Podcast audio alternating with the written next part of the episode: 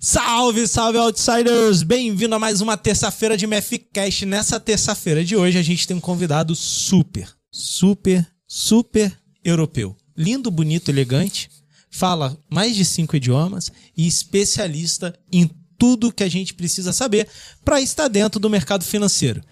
E esse tudo que eu falo para você é justamente tudo, desde mercado de criptoativos até o mercado não regulamentado internamente no país, mas é regulamentado lá fora, de ativos cambiais, o forex, ou que alguns gostam, spot cambial. Então, hoje nós temos aqui na nossa presença, na nossa frente, o nosso lindo, maravilhoso, cheiroso Giovanni. E aí, Gil?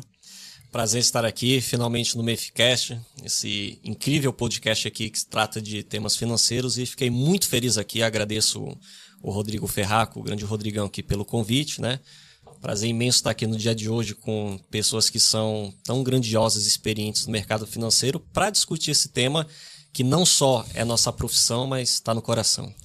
E do meu lado direito, nada mais, nada menos, como sempre, o meu co-roast, coisa mais fofa, cheirosa, Guguinha. E aí, Gu? Bora lá, né? Hoje o conteúdo tá pesado. Cara, hoje a, a galera não pode dizer que não sabe mais sobre legislação, proteção patrimonial, offshore e nem sobre cripto, né? A gente vai debulhar esse mundo e aí vamos falar um pouco das empresas que o, que o Gil trabalha e está ativo dentro delas e vamos começar. Gil, assim, é, eu sempre gosto de começar um podcast perguntando diretamente para a galera que está aqui sentado sendo entrevistado e participando com a gente sobre o mercado que ela como ela entrou no mercado. Eu sei que a tua carreira toda ela foi criada na base do jurídico. Você se formou em direito, Sim. tá?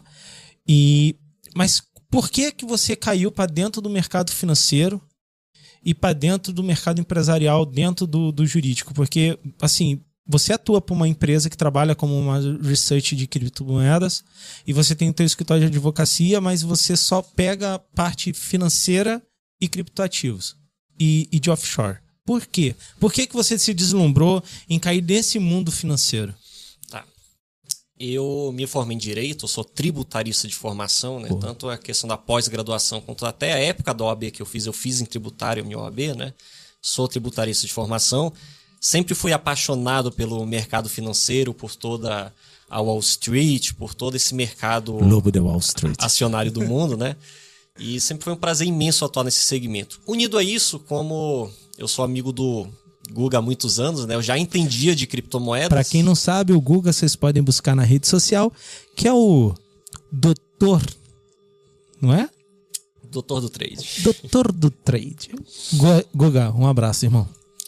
E por conta disso, eu entendia de cripto e aí uni essas duas paixões para uma época que cripto, né, em termos de regulação, em termos de lei, era só mato, né? Existiam poucas, quase nenhuma eh, legislação no mundo que tinha ali regulado criptoativos.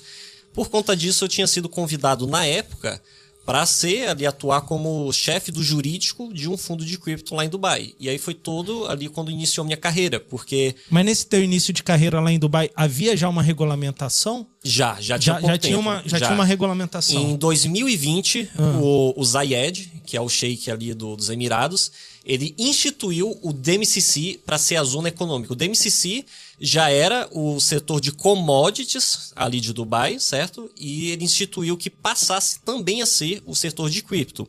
Já está vindo uma nova atualização agora, ele está criando um novo segmento, uma nova, uma nova diretriz, um novo de- é, distrito econômico lá em Dubai para ser o só de cripto, entende? Boa. Porque por mais que haja essa correlação de cripto fazer parte do mercado financeiro, e em alguns países é tratado como commodities, no Brasil é tratado como ativo financeiro, né? Mas a, a natureza, a especulação, a maneira do, do mercado é completamente diferente de uma commodity. Não, não existe um, um- atrelamento como as demais, né? Então, por conta disso, está se movendo para um novo setor ali macroeconômico é, ali em Dubai. E assim que ficar pronto, vai ser é, Segregado. separado. Vai ser, vai ser segregado, vai ser separado do DMCC. Mas desde 2020 e até então, até o presente momento, é no DMCC de Dubai que fica ali é, as empresas e os setores de criptoativos. Boa. Deixa eu te fazer uma pergunta, Gil, que agora você falando, eu fiquei curioso. É somente Dubai que tem uma regulamentação assim bem específica para o mercado de cripto ou outros países também têm? Não, existem outros países ali, porque Dubai foi um dos primeiros países do mundo, Tá. né? Logo depois a gente teve El Salvador adotando o Bitcoin como moeda oficial de Isso. curso legal e forçado, tá? Que isso é uma coisa que muita gente não entende. Por exemplo, o pessoal fala assim: ah, mas existem cidades ali na Suíça como Lugano, né, Positano, que, que utilizam ali cripto. Mas é o seguinte: você ser adepto a cripto, você utilizar a cripto no seu mundo é diferente de ser uma moeda de curso legal e forçado, como é o caso de El Salvador, né? E aqui eu não vou defender, não vou dizer que foi certo ou foi errado, porque é um país com uma economia muito emergente. A moeda oficial de El Salvador quebrou em, na década de 90, eles adotaram o dólar como moeda oficial, né? Então, assim, foi muito arriscado. Não vou dizer que foi certo, nem que foi errado eles adotarem o Bitcoin como moeda oficial. Tá dando muito certo, mas foi muito arriscado, né? E deu muito problema naquele início. Então, desde quando foi adotado, obrigatoriamente passou a ser regulado no cenário nacional Bitcoin, ou Bitcoin, né, dentro ali de El Salvador, e se Inclusive, criaram ele trocou toda a reserva monetária nacional por títulos lastreados tudo, tudo. no Tesouro Ele- Direto, ele- o- tudo. Inclusive, o, ti- é- é- o, o- o El Salvador ele tem três títulos que hoje estão no mercado que eles são tokenizados. Eu sei disso porque eu comprei um. É, o pessoal, o pessoal tá investindo. Tipo assim, ah, mas eu quero, eu quero investir em renda fixa. Investe na de El Salvador, né? A renda fixa vai. Tá indo super Vai. bem ultimamente. Até agora não tem nada a reclamar. Então, mas El Salvador então já contava também, né, com um- um- algu- algumas regulações de criptoativos, né? Porque a gente tem que lembrar. Quando a gente fala de cripto, existem vários ramos dentro. Você pode ser uma casa de câmbio, P2P, você pode mexer com OTC Desk, né, que é a questão de você fazer swap de um uma cripto para outra. Você pode ser uma research de cripto, né, ou seja, fazer análises, coisas do tipo. Você pode ser um hedge fund de cripto, ou você pode simplesmente fazer um trade, né, ser uma casa de trade. Então, cada um desse, desses tipos de segmentos dentro de cripto são tratados de maneira diferente. E é, inter- é interessante e importante entender que nem todos os países possuem a mesma regulação e, e alguns deles não regulam. No DMCC mesmo de Dubai só existem cinco tipos de regulamentações, cinco tipos de licenças para criptoativos, tá? O que a gente chama de sublicenças. Então, por exemplo, uma, uma coisa muito curiosa. Dubai tem ali dentro do DMCC uma regulação ali para o que seria uma pool de venda de NFTs. Você vender NFTs de terceiros como ali a, a OpenSea faz, tá? Mas ela, você não pode desenvolver e vender o seu próprio token. Isso não existe licença. A, a licença de token de- ali do DMCC é da venda de, de, de NFTs de tokens de terceiros. Você Não, de produção própria. Exato. Se, se você produzir, você não pode vender seu próprio NFT. É uma maneira que eles, que eles colocaram para evitar fazer o ICO. Porque no Brasil, em muitos outros países, o que faz? O cara desenvolve uma moedinha na surdina lá, né? Ele faz a moedinha lá e coloca lá. Chega aquelas Ele mesmo coloca, ele mesmo ele faz mesmo o golpe. lança, ele mesmo lança. Aí ele, aí ele faz um patrocinado naquelas revistas nacionais que não vamos citar o nome, né? Nova criptomoeda que vai substituir o Bitcoin aparece. Descubra é, imediatamente, né? Descubra essa semana qual é essa moeda. probabilidade de crescimento de 3 mil por cento. A revolução, a, a revolução, tá? Pessoal, apareceu ali revolução no mundo cripto, moeda que vai deixar o Bitcoin pra trás. Pode saber que é golpe, não existe, tá bom? Não existe moeda que vá substituir o Bitcoin, tá? Isso é, é quase uma certeza global, ok?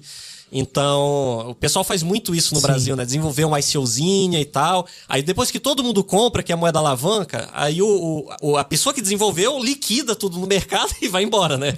É isso que faz. É. Para evitar isso, então, em Dubai é proibido você vender o próprio NFT que você desenvolveu. Isso daí é verdadeira manobra no mercado financeiro, puxar pra cortar. o cara puxa pra cima e ele mesmo corta o ativo dele e cai fora, mano. é complicado. Ô, ô, ô Dil, e, e quando você começou a, a entrar em 2020, é isso, né? No, no mercado de cripto lá em Dubai com, com o Guga e tudo mais. Qual é o nome da empresa que vocês fundaram? Pode falar? É, pode falar, né? A, a Yellow A Crypto. Yellow. Eu gosto muito da Yellow. Sério mesmo. É, assim, os relatórios, pelo menos, são bem idôneos, não. Assim, não, nunca tendenciosos para o mercado, tentando levar os compradores para um lado de mercado. Sempre são análises bem legais, assim. Eu, eu gosto muito do trabalho do Guga, cara.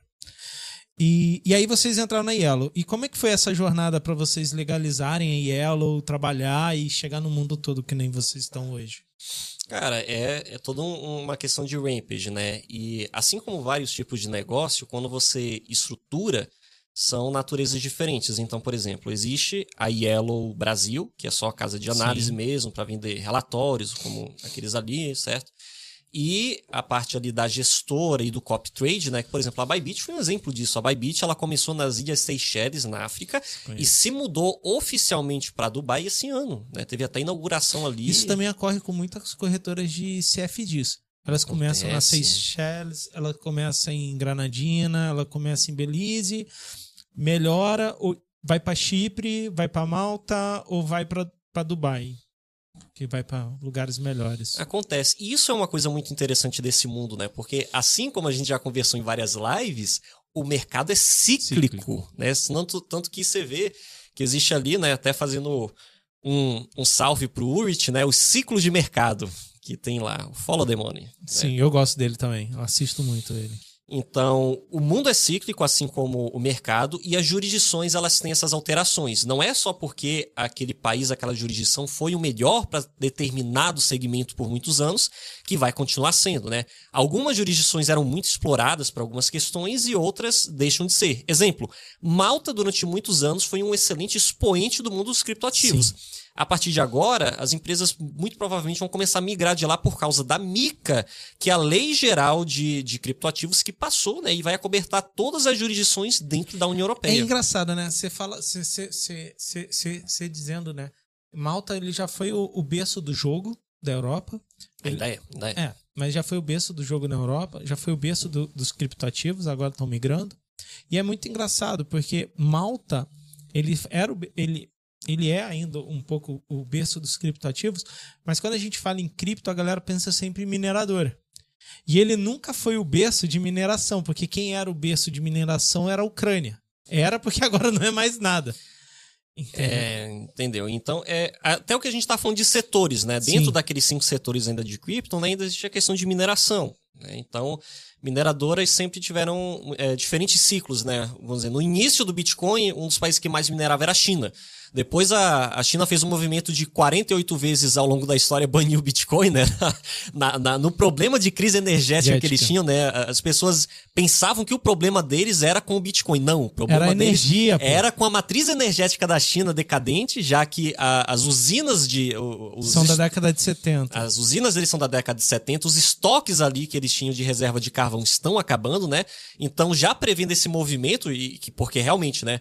O, o Bitcoin, como é proof of work, ele gasta muita, muita energia, né? E a China, já querendo evitar isso, ela fez esse movimento de banir o Bitcoin para evitar a mineração. Não conseguiu excluir, já que todos os anos o pessoal achava milhares de fazendas ilegais de mineração lá, mas migrou, né? Isso foi até bom para o Bitcoin, porque uma crítica muito que faziam antigamente era o seguinte: diziam, como é que você pode dizer que o Bitcoin é um ativo descentralizado se mais de 60% da mineração do mundo está em um país como a China. Sim. Entende? E a gente sabe que a força da, da, da, blockchain, né, a descentralização do Bitcoin, a questão do proof of work, de todas as transações, é em, é, né, é em virtude dessa questão de ser tudo descentralizado, né, as validações das transações dos blocos são feitas dessa maneira com muita segurança. Hoje em dia já é muito mais descentralizado do que já foi, um ponto muito positivo.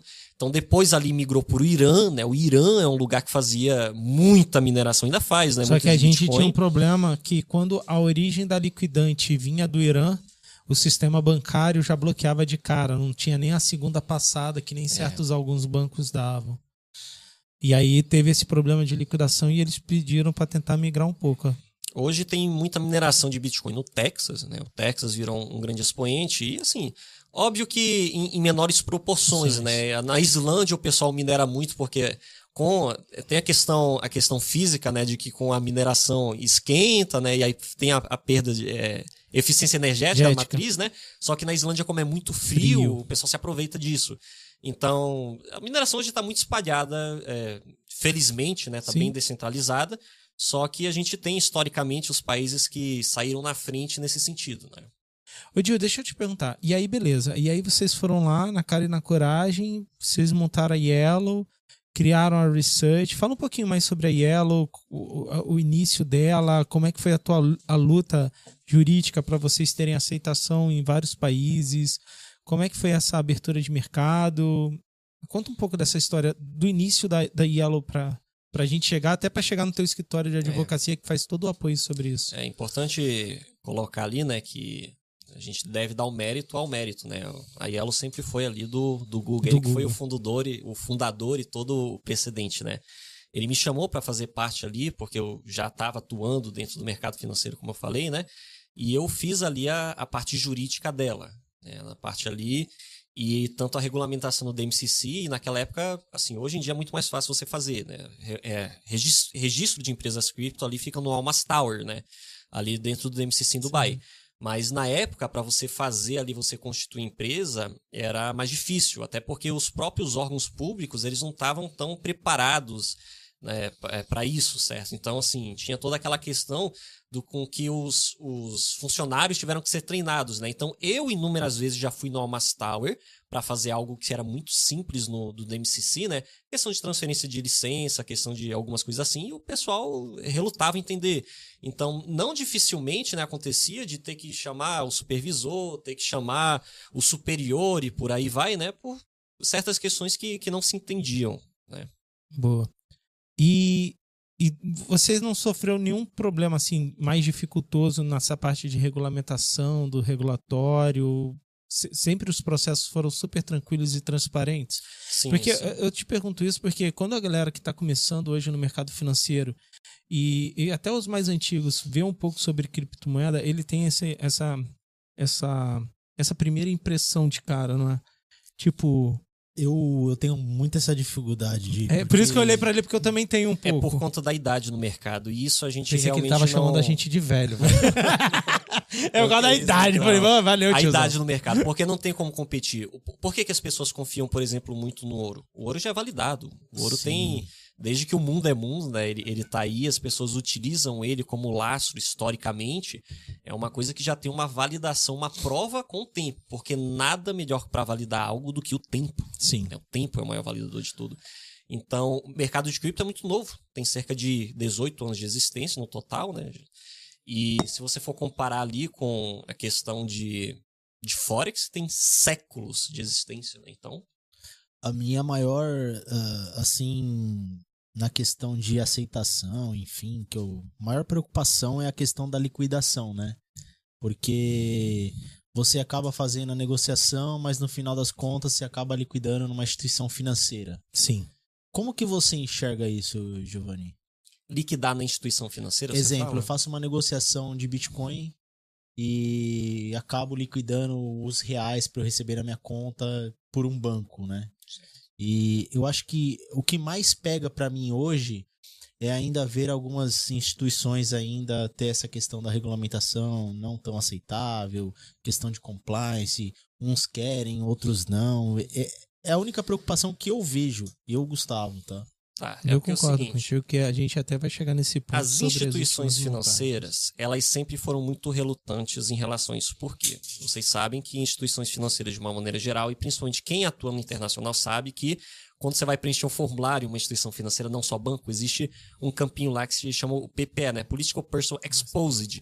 Então, os bancos não gostam de nada que seja elevado a risco, nem pessoas, nem ativos. Tudo que é relacionado a isso, o banco foge.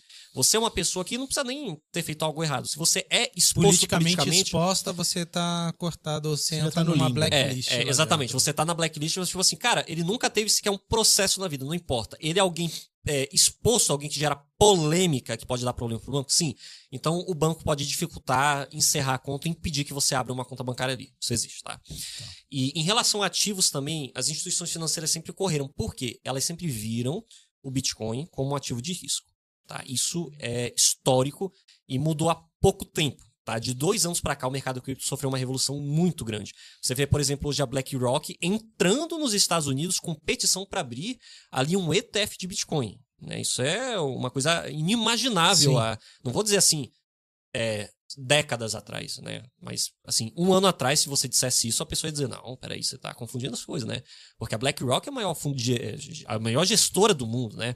Então, eles peticionarem nos Estados Unidos para ter um ETF de Bitcoin já diz muita coisa sobre o que é a segurança do mercado, né? E não vamos confundir. O mercado cripto é uma coisa, Bitcoin é outra. Isso. Tá. Porque tanto que existem três categorias. Existem as altcoins, existem as stables, as stablecoins e existe o Bitcoin. Ele por si só é uma categoria totalmente separada das demais. Isso diz muito. Sim. Eu acabei dando só um exemplo porque eu vi acontecer no passado, até vou comentar isso aqui porque eu acho que é interessante. Tá, quebra tudo. Eu tava numa empresa de câmbio e eu vi acontecer uma situação do seguinte, G. É, quando você vai fazer um câmbio, e também é a sua área isso, né? É, o cliente ele deposita na conta do banco pro banco fazer o câmbio pro cliente e chegar na origem. E chegou um momento, cara, que os bancos estavam tendo uma situação, as corretoras estavam tendo uma situação do seguinte, os bancos não queriam mais trabalhar com as corretoras. Por quê? Uma corretora X, listada, é, autorizada a operar no mercado cambial brasileiro, enfim, fazia o câmbio para um cliente, mas o banco ele liquidava isso para essa corretora e tava tendo muita, muito problema. E cara, entrou numa briga gigantesca e aí até chegar no- na seguinte situação, cara, é, você não vai fechar as corretoras e ah, vocês têm que aceitar a liquidação conforme toda a regra de compliance operacional, pelo simples fato delas serem instituições financeiras também. E é in- interessante que agora vendo você passar várias informações, é, eu tenho visto acontecer algumas novas regulamentações trazendo esse mundo dos, dos criptos para uma regulamentação mais para esse lado. Sim. E olhando para isso, você vê que pode ficar mais parrudo esse sistema? É o seguinte, é inevitável o quão é, progressivo vai ser essa regulamentação do Bitcoin daqui para frente, tá? Porque é, no início os governos não entendiam.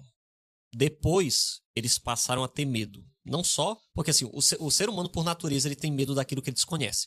Mas não só eles não conheciam, quando eles passaram a entender que era inevitável, que eles não poderiam controlar, aí realmente eles tentaram a todo método, método maneira boicotar, Isso impedir. que eles tentaram fazer o que eles fizeram no passado com a lei do tabaco lá atrás. Eles... O ouro, o ouro já foi proibido Já nos foi Estados proibido. Unidos, você sabia? Isso, Após o sim. acordo de Bretton Woods, sim, né, gente? sim. Isso é história. Foi o primeiro calote americano. Tem uma porrada de gente que tem título americano. É, todo mundo fala que ca- americano não dá calote. Pô, depois do Tratado de Bretton Woods, eles foram lá, As confiscaram o ouro de todo né? mundo, deram um título em troca e falaram, te pago. Quando? Ah, sei lá, velho, um dia. E até hoje não La pagou garantia, ninguém, velho. La garantia sou Joe. La garantia sou Se idiota. você não me der seu ouro, você vai pagar a multinha aqui, tá? É, é, não, isso podia ser preso. Isso. E a Podia galera ser ia preso. preso. A galera ia preso, gente. É isso mesmo. mais uma vez, estudem a história para não repeti-la. Isso a gente não tá falando de Érico mil- Veríssimo. É, isso a gente não tá falando de 1700, isso a gente tá falando de 1937, tá? Não tem nem 100 anos ainda isso. O ouro era proibido de você carregar. Então não é sobre os riscos que o Bitcoin apresenta para a sociedade, mas para os riscos que ele apresenta para o governo que não pode controlá-lo. Assim, esse risco que ele faz pro governo, Gil, eu vejo ele de duas maneiras. Primeiro que o governo, ele vive em cima da tributação. O mercado cripto, não vamos falar só de BTC, cara, vamos falar de mercado cripto. Porque o mercado cripto, ele, ele facilitou uma coisa. Eu fazia envio de dinheiro, eu ainda fazia não, eu ainda faço. Envi- Envio de dinheiro sem fronteira. Eu não tenho um marco regulatório de fronteira e principalmente, eu mando dinheiro daqui para qualquer lugar do mundo sem pagar IOF, num piscar de dedo, sem taxa de sem horário câmbio, bancário, sem horário bancário. sem horário bancário, sem nada. E nem preciso de IBAN de ninguém. Vamos lá. Vamos só configurar uma coisa para o pessoal entender a revolução. Porque, assim, quem nunca fez uma transação internacional não sabe a dificuldade que era, né? Porque, assim, se você vai fazer uma transação entre Brasil e, e por exemplo, Ásia, tá? Não precisa ser necessariamente Emirados Árabes. Você vai fazer, sei lá, com, com a China, ou você vai fazer ali com um outro país asiático, ali como Singapura. Primeiro que eles não vão aceitar reais. Você vai ter que transferir ali, transformar, né? Fazer o swap daquilo para dólar, porque é a moeda Sim. global ali para o SWIFT. Aí você já vai a- a- ter afetação da taxa cambial. Você vai ter que pagar o spread. Aí você vai ter que fazer o SWIFT ali, que sempre são três bancos envolvidos, né? O banco que envia, o banco transferidor e o banco que recebe. Depois, dois a três dias úteis para cair o, o, SWIFT e depois você ainda tem que ter uma justificativa, um motivo para enviar o dinheiro. E não estamos falando de lastro, tá? Do tipo, ó, esse dinheiro aqui é regular, eu paguei meu imposto com ele devidamente. Não estamos falando disso. O dinheiro é seu, tá tudo comprovado ali, ok. Sim. Mas você tem que ter um motivo para enviar aquele dinheiro. Isso mesmo. Que é a natureza da operação lá pelo Banco É isso Central. aí. Exatamente. O Guga, só você saber, o Guga, ele só fazia isso na vida é, dele. Ele, ele, trabalhei a gente conversou antes ali no, nos bastidores. Então, mas aí que tem um detalhe. O governo com isso parou de receber o quê? Taxa. Seus tributos. Seus tributos. Quando na lei do tabaco, lá no passado americano, ele precisava fazer o quê? Taxar o tabaco e não estava conseguindo, ele foi aonde? Ele foi nos bancos liquidantes. Toda empresa, pessoas ou qualquer cidadão coligado, correlacionado ou que em algum momento foi investigado pela lei de tabaco proibição porque era tráfico do tabaco, não podia ter conta bancária e nem fazer liquidante. E com isso, o que, que eles fizeram? Fez todo o apontamento, porque o recolhimento de imposto era gigantesco. Fez todo o apontamento, todo mundo passou a se regulamentar, criou regulamentação, e aí passaram a poder, as indústrias tabacos, pessoas e tudo mais, passaram a poder reingressar novamente no mercado, não no mercado financeiro, no mercado bancário. Eu ia falar uma grande besteira. Puderam entrar no mercado bancário sim ter suas su, suas liquidações é, é, financeiras sendo realizadas. E eu vejo isso, cara, que é um grande marco que os estados já estão chamando o mercado de cripto. Eu posso estar falando uma grande besteira, eu quero saber a tua opinião. Uma, eu, eu acho que os estados estão começando a chamar o marco, o, o a cripto, para sentar para conversar sobre isso. Por quê? Porque se a gente pega Signature Bank, Silicon Valley Bank, Credit Suisse não eram bancos que estavam quebrando. Não. Eram bancos que estavam. Estavam não. Estavam não. Vamos conjugar no verbo correto. Estão deitado no dinheiro, amarrotado de lastro, nunca teve esse boom e nenhum deles foram fechados. Ele teve uma intervenção do Estado com um delegado interventor e só fez um sistema. Pararam de fazer a liquidação das cripto e eram os principais do mercado. E logo depois disso eles foram para cima das exchange. Ah, eu vou falar o nome mesmo, da Binance. Cara, sabe onde eu falei isso? Eu vou te dizer. Aonde? Eu. Aqui, eu, eu, não, não, mentira, tô de sacanagem. Eu, eu sou professor de uma pós-graduação, né? De, ah. de um MBA de cripto, que é da Católica de Pernambuco. Que da hora, é, meu. Do, do Alexandre Serra. Um, um abraço, Alexandre Serra. E eu tinha falado, tá, no meu módulo ali de março sobre a, a quebra dos bancos. Não tinha quebrado. Não, nenhum banco quebrou. Não, calma. Já tinha, que, é, tinha quebrado, eu acho que o. o o Silicon Valley Bank já tinha quebrado. Já, já, eles já mas, tinham puxado o tapete tá, dele. Mas se eu me lembro, no, no, momento ali, no dia da aula, só tinha ele quebrado. Sim. E eu falei, isso ainda vai ter repercussão, isso pode ter uma escala que eles não estão prevendo. E eles chegaram num dos maiores, que foi o Credit Suisse. E o Credit Suisse, há 5, 6 anos, só se mantinha de pé fortemente na Europa por causa que ela fazia as liquidações e, e, e, e os meios de pagamento para o sistema de cripto. E só para vocês terem ideia, cara, eu tenho amigos dentro do Credit. Meu, a operação sul-americana, Brasil e México, não mudou em nada desde o dia que supostamente ele quebrou. É a primeira vez que eu vejo um banco quebrar que ele não tem nenhuma modificação nas suas filiais ou nas suas operações regionais. Estrutural, né? Não teve. Ele manteve a mesma coisa. Na verdade, ele quebrou na diretoria. É trocou e. Qual, qual, a questão, né? Vamos falar muito sinceramente aqui, né? É, todo banco, todo banco trabalha ali com a questão da alavancagem por causa ali da, do limite que eles têm legalmente, né?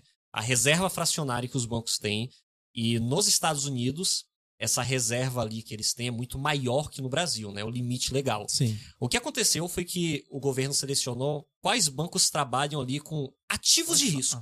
ativos de risco. Vamos ali é, selecionar os bancos que, que mexem ali com ativos de risco e cortarem linha de crédito. Sem avisar. Então, assim, você tem todo o seu planejamento, não só contábil, não só fiscal, mas também de risco, contando ali o que você tem autorizado por lei da sua reserva fracionária.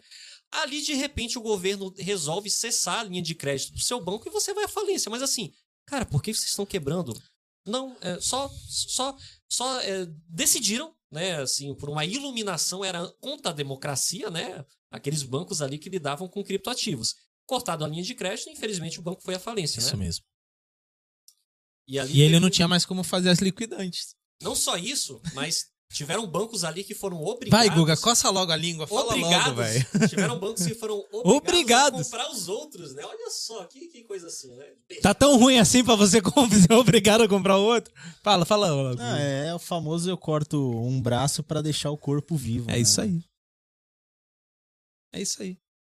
E assim, isso é um aspecto da globalização, né? Que hoje todo o sistema financeiro é coligado.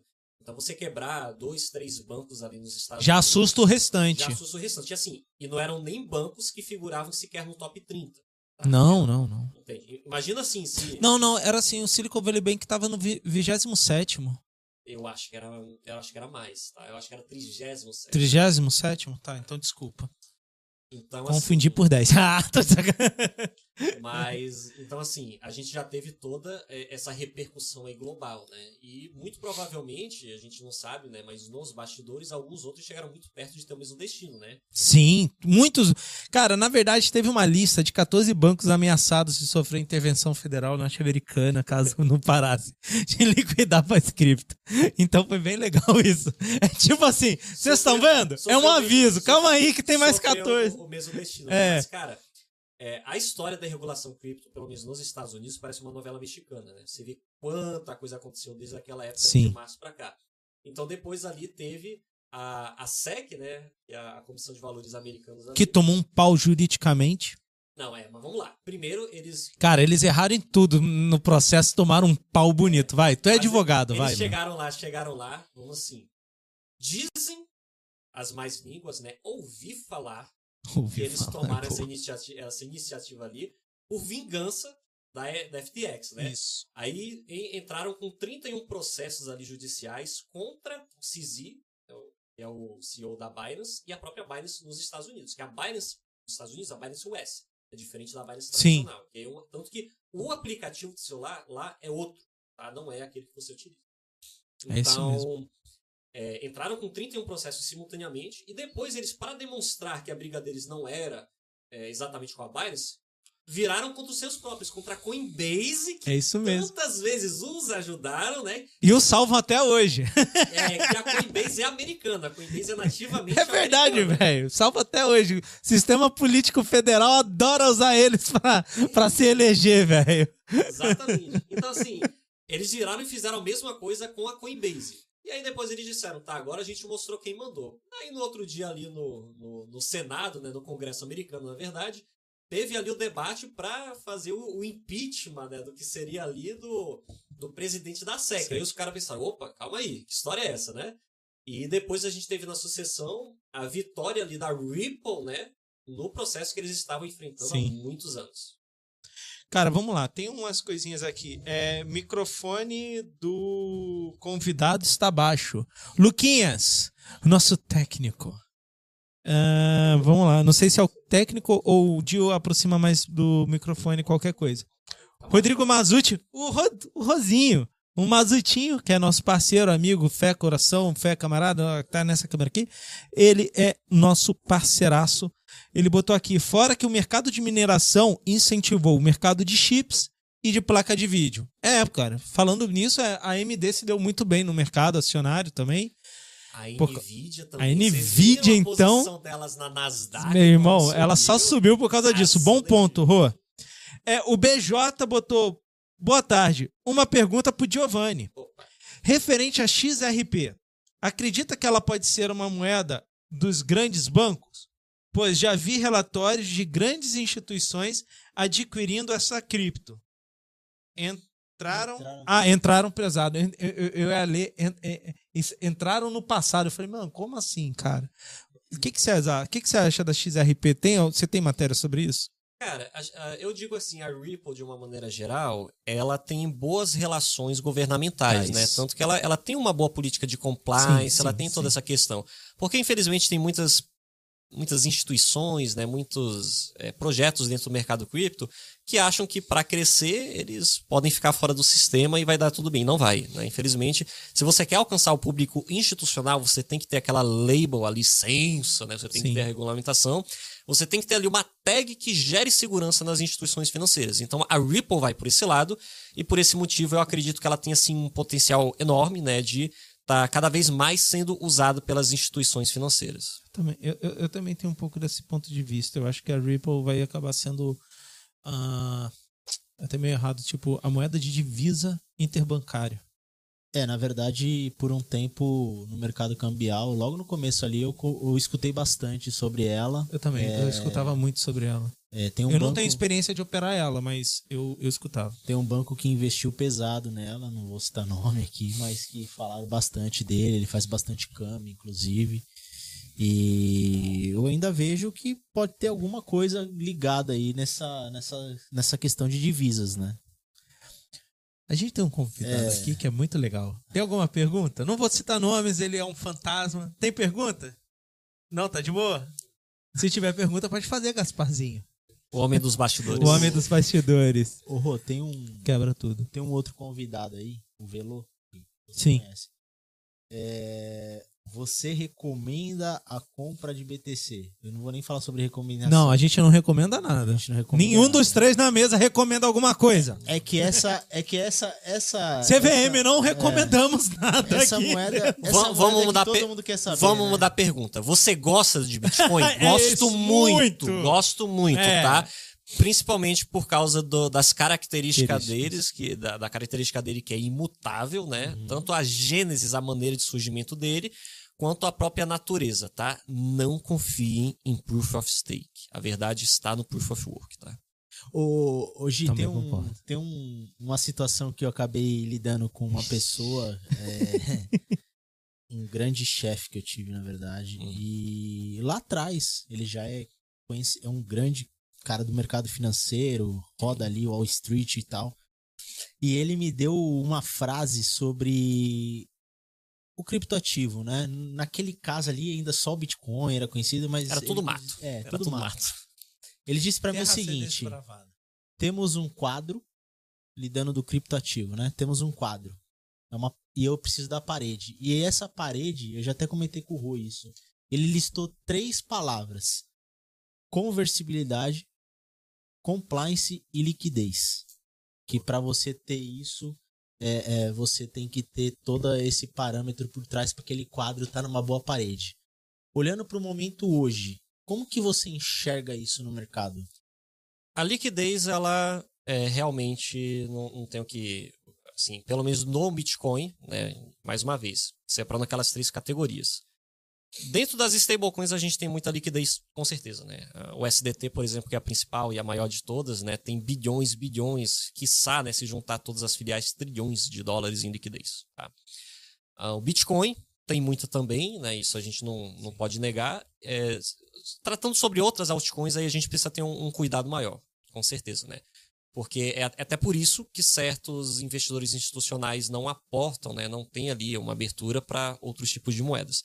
Mas destacando o Bitcoin, que é o que a gente pode parear aqui e conversar a respeito, ele tem liquidez suficiente. Conversibilidade tem com certeza, tanto que assim, existem muitos bancos hoje que são crypto-friendly, que você consegue mandar hoje, se você tem é, recebimentos de clientes de Bitcoin, você manda direto para a carteira do banco, ele converte e coloca na sua conta bancária. Ele converte automaticamente de Tem Bitcoin. Um banco europeu que é pioneiro nisso. É, eu, eu, é porque eu acredito não que a gente. falar nomes, é, mas... não. Porra. Então, tem, tem muitos, tá, gente? Europa, Panamá, Estados Unidos, né? Tanto que alguns desses aí, né, a gente comentou aqui. Sim. Mas é, tem muitos bancos que fazem essa conversibilidade. Então, tem conversibilidade, tem liquidez. Agora, a parte do compliance é que é o grande X da questão. Por que, que a parte do compliance é tão, é tão problemático assim para o mundo cripto? Se a gente tem já uma base bem formada. É, é até uma pergunta assim de leigo mesmo, tá? É, cara, a gente tem um sistema bancário mundial super rígido na parte de compliance. Cara, não é só copiar, meu? Se fosse copiar, o Bitcoin não teria utilidade. Porque ele foi feito hum para que seja que, aquela reserva como ouro que você pode certo. esconder debaixo da terra, entendeu? E ter o seu patrimônio guardado. Aí muitas pessoas dizem assim: tá, mas isso aí é só quem fala, é quem é quem faz coisa errada. Quem tem realmente tudo limpo não é assim. Vai, vai ver a história do McPhee. O McPhee foi o, o, o cara ali pioneiro do antivírus do mundo, né? Foi o, o fundador do, do, do, antivírus, que é o, é o McPhee, e você vê como a história dele terminou, né? E qual, o que, que o McPhee era perseguido? Ele era extorquido cada vez mais em altas cargas tributárias, o McPhee era exímio usuário de Bitcoin, né? E ele foi perseguido até a morte por causa ali do, dos estados que queriam é, cada vez mais ali parte do patrimônio dele, né? E sabendo que na verdade ele não tinha perdido dinheiro, mas que estava em criptoativos, ele levou literalmente pro túmulo dele. Né? Ele foi perseguido até a morte pelo patrimônio que ele tinha. Porque essa é a natureza de governos, né? E principalmente, o McPhee, me engano, era americano, Mas né? como é que, então, como é que você olha a, a, a parte de regulamentação por, da parte de compliance para que realmente a gente comece a adotar o mercado cripto como realmente um mercado de moeda corrente? Porque olha só, a gente já teve aquele montagem de ecossistema. Essa parte já, já, já fluiu, já passou por cima disso. A gente já teve a montagem de usabilidade. A gente já viu pessoas comprando carro, aviões, terrenos, casa, sem sacanagem, mano. Título de tesouro de estados utilizando criptomoedas. Usar os hermanos de exemplo, né? A Argentina é. foi um dos primeiros, se não o primeiro país da América Latina a ter negociações de imóveis em Bitcoin. De imóveis em Bitcoin. E, e cara, o que está faltando? Qual o detalhe que está faltando para a gente vir com essa regulamentação real, assim, no teu ponto de vista? E você que vive esse mundo regulamentar, re, regulamentar. Uma palavra. Qual? Entendimento. Boa. Você pode dizer assim, ah, mas os governos são bem assessorados por pessoas Puta, que entendem. Não são, não, mano. Uma coisa, é, é, primeiro que eu também eu concordo. Eu, não, eu posso... não, não acho que são bem assessorados, até porque quem mais entende jamais iria sentar numa cadeira num congresso, né? As pessoas têm possuem medo de ser perseguidas, né? Mas você vê, por exemplo, num cenário como o Brasil, que, ok, é pequeno perante a política do mundo, mas falando da nossa regulamentação, os nossos congressistas até hoje chamam o Bitcoin de bitecônio. É isso mesmo. Isso já mostra muito. Diz assim, ah, mas o que falta pela regulamentação? Eles não entendem absolutamente nada. Já é difícil para um político no Brasil entender a diferença de TED, DOC e PIX. Quiçá foi o melhor, velho. Que você tá certo, falar véio. sobre você tá blockchain tá e Bitcoin, entende? Tá é... certo. Tem um. vou até aproveitar a expertise jurídica dele, né? Porque é o seguinte: a gente, eu vivi em instituição financeira e eu vi a questão compliance exatamente esse ponto que a gente está falando agora. É, como eu sou do operacional, quem é do operacional quer fazer a operação. Oh, a gente tá pra nem gente, aí pra compliance, a pra gente, gente quer operar. Pra gente facilitar o entendimento, para quem não entende, conta para eles um pouco sobre o que seria detalhadamente o compliance e o que as instituições financeiras olham. Porque muita gente pode não entender essa palavra. Sim, sim. Na verdade, assim, é, é... o compliance ele tá ali para para pegar todas as informações inerentes à operação, a quem está realizando a operação e verificar se essas informações que estão sendo passadas são verídicas ou não. Né? Se é... não entra na, na, na, lei principal de lavagem de dinheiro, antiterrorismo, terrorismo, isso, isso tudo. Ou tráfico e narcotráfico de órgãos, crianças, aí tem uma listagem. Todo mundo acha que quando a gente fala de tráfico é só, é só o narco, mas são, na verdade, 15, 15 que, que, são 15 pontos que a gente analisa sobre é, operações ilegais de tráfego. Tem até tráfego de, pô, meu, de eletrônico no meio animais, dessas, de animais, tudo, tem tudo. Só que eu, eu vi acontecer algumas coisas que, é, assim, operacionalmente falam, não, cara, não é possível, né? Então, por exemplo, você deixar de fazer uma operação porque o compliance situou que não podia fazer. Só que o que eu mais vejo é justamente a falta de expertise do compliance dessas pessoas de realmente falar assim, não, existe realmente um problema ou simplesmente é mais fácil eu negar porque eu não quero ter o problema de estruturar a operação. Cara, e você sabe que estruturar isso, a operação é. é um isso saco. não acontece somente nos criptoativos, tá? Esse problema que ele falou vai de uma maneira geral a todos os DeFi. financeiro inteiro, inclusive. Tá? É, todo o mercado financeiro, mas principalmente os DeFi, né? Decentralized Finance, porque é onde mais mora a questão ali da desconfiança, né? Do alarde e nessas questões. Então, assim, eu diria que é, o compliance ele é muito importante, tá? É uma, é uma questão que mostra ali transparência, confiabilidade, segurança, né? Certos aspectos ali que são importantíssimos para o cenário internacional. E eu vejo que falta muito essa parte de assessoria nas grandes empresas, tá? Eu cansei de ver empresas, inclusive de grande porte lá em Dubai, que por falta disso não conseguem emplacar negócios de outras partes do mundo. Por quê? Vou dar um exemplo. Dubai não é obrigatório você fazer contabilidade, porque não existem impostos É diretos. mesmo. É difícil você achar contador lá. Então, às vezes, pô, é uma empresa que tem anos de existência, tem todo, é, tudo certinho, direitinho lá, mas o cara não tem muitos documentos fiscais ali que possam estar comprovando ali certos aspectos. O cara não tem, às vezes, um DRE bem feito, né? Que são documentos básicos. Isso a gente está falando de contabilidade, né? Mas leve-se isso também para aqueles documentos básicos do compliance. Então, muitas empresas hoje, elas sofrem de deficiência nessa parte do jurídico, de não conseguir ali ter um entendimento disso para conseguir realizar negócios no mundo inteiro, né? Então, assim, é, levando para a parte do, do- de transações internacionais, transação internacional padrão é SWIFT e dólar. Isso. Acabou.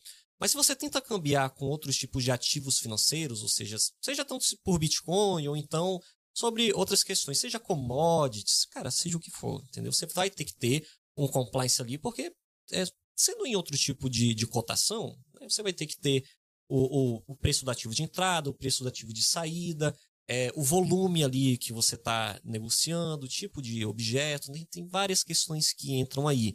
E eu vejo que muita gente reclama realmente do tipo, ah, mas eu não consigo realizar dessa forma. Mas, cara, se você não tem é, um investimento suficiente no jurídico, se você não tem uma equipe jurídica por trás para conseguir te assessorar daquilo de maneira adequada, né, e você ficar bem na fita, né, mostrando ali, porque não basta só você fazer da maneira certa, você tem que mostrar isso, né? Concordo. E a maneira que você mostra isso é através de documentação. Mas aí eu tenho um detalhe que, assim, é é uma opinião minha sobre o porquê que o compliance não funciona muito dentro do mercado cripto. Porque uma vez que eu tenho um compliance bem rígido, eu tenho as origens demarcadas.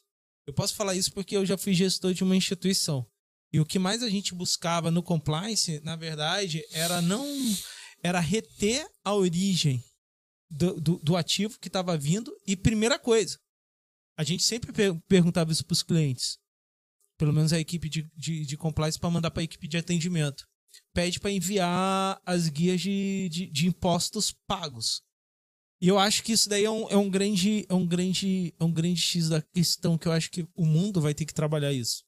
Porque se os estados param de cobrar os seus impostos por dentro das transações financeiras e declarações patrimoniais em rendimento, o estado tem uma defasagem muito grande de recolhimento que é o que está acontecendo hoje, principalmente no mercado americano.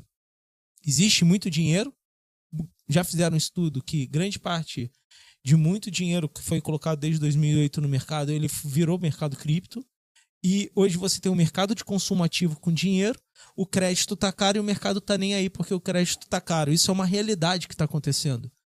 E os estados, se a gente tem um compliance muito, muito forte, concorda comigo? Que aí a gente vai começar igual as, re- as regulamentações bancárias.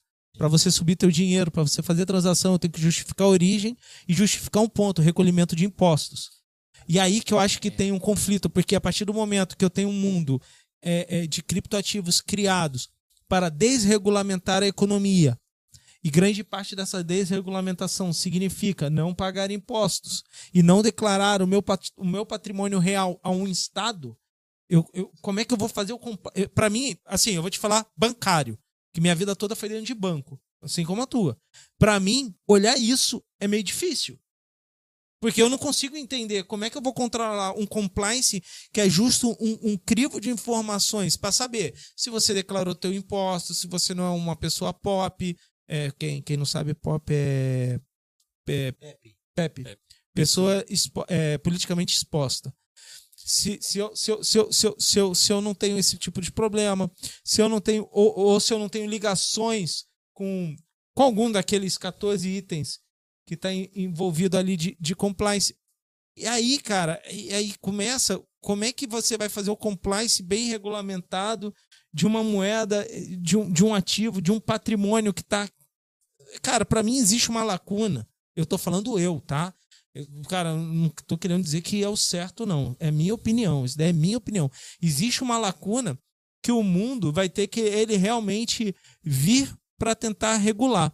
Por quê? Porque ó, não existe divisa, A blockchain não tem fronteiras. não tem fronteiras, eu não tenho regulamentação. Quando eu falo regulamentação, não é regu- regulamentação de atuação. Eu não tenho regulamentação de cobrança de impostos e nem de declaração de impostos. Olha como é falho. Se eu estou especulando no criptoativo em cima de X lucrado, eu declaro em cima, em cima do meu imposto, em cima do X que eu obtive lucro sobre o rendimento daquilo. Mas eu não tenho em, si a força da regulamentação é, é, é, de imposto para o Estado. E aí eu faço uma pergunta que eu voltei numa mesa de amigos no passado. Eu voltei nessa pergunta e todo mundo ficou bugado me olhando. Eu espero que vocês não buguem. Tá bom. Isso tudo é saudável? É. Para quem? Para o Estado não é saudável. Ele está em conflito com o interesse do Estado. Ah, não, mas o mundo tem que ser assim. Por que, que eu tenho que ficar pagando tanto imposto para o Estado? Então, legal. Legal. No dia que alguém invadir tua casa, você não pode chamar as Forças Armadas. Porque como é que ela vai pagar o, o, o, a- a- o seu, o seu ente básico de proteção? No dia que você for assaltado, você não pode chamar a polícia. Por quê? Você vai pagar uma cota extra de polícia? Deu pra entender? No dia que você precisar de uma ambulância e seu plano de saúde, é, é, o primeiro atendimento na rua num acidente não é feito pelo, pelo teu plano de saúde, é feito por uma ambulância pública. E aí, como é que vai ser? Como é que a gente vai, vai exigir do Estado a sua presença se na hora Bom. de pagar eu tenho ausência? Eu digo o seguinte, tá? Isso é com base na minha vivência. Vai. Isso não é um fato, sim uma opinião pessoal desvinculada de caráter profissional técnico. Ok? Com base na vivência, eu digo uma coisa. Eu gosto da, da empírica, né? Do que eu observo. Uhum. Brasil é um país que todo ano o impostômetro bate na casa de trilhões. Todo mundo aqui que atua no mercado financeiro sabe a diferença de milhões para bilhões para trilhões. O Sim. impostômetro bate em trilhões. O Brasil é um país que todo ano bate trilhões em impostos recebidos e nunca conseguiu reverter quadros de mazela social. Exemplo, é, homicídio, taxa de homicídio no Brasil, sempre ali, tá? Desde 2014 para frente, sempre está na casa dos 60 mil, 62 mil homicídios por ano. Nem na Síria, que é guerra constante, tá? Míssel caindo, tem esse número de mortes. Você entende o que é isso? Tá? Então, assim, Brasil tem esse recolhimento. Vamos comparar ali com, por exemplo, Emirados Árabes. Aí muita gente critica, "Ah, não, mas você não pode falar da terra dos ricos. Gente, Brasil tem minério, Brasil tem petróleo, Brasil tem terras cultiváveis, Brasil tem riquezas. Tem tá? reservas raras mundiais. tem reserva de tudo. Emirados Árabes é um lugar de terra é, rudimentar, não dá para cultivar nada, é cheio de montanha, terreno irregular, uma água tão salgada que quando você entra no mar, tu sai fazendo assim, ó, de tanto sal que fica impregnado na pele. É difícil ter até vida aquática, ok? E não tem absolutamente nada.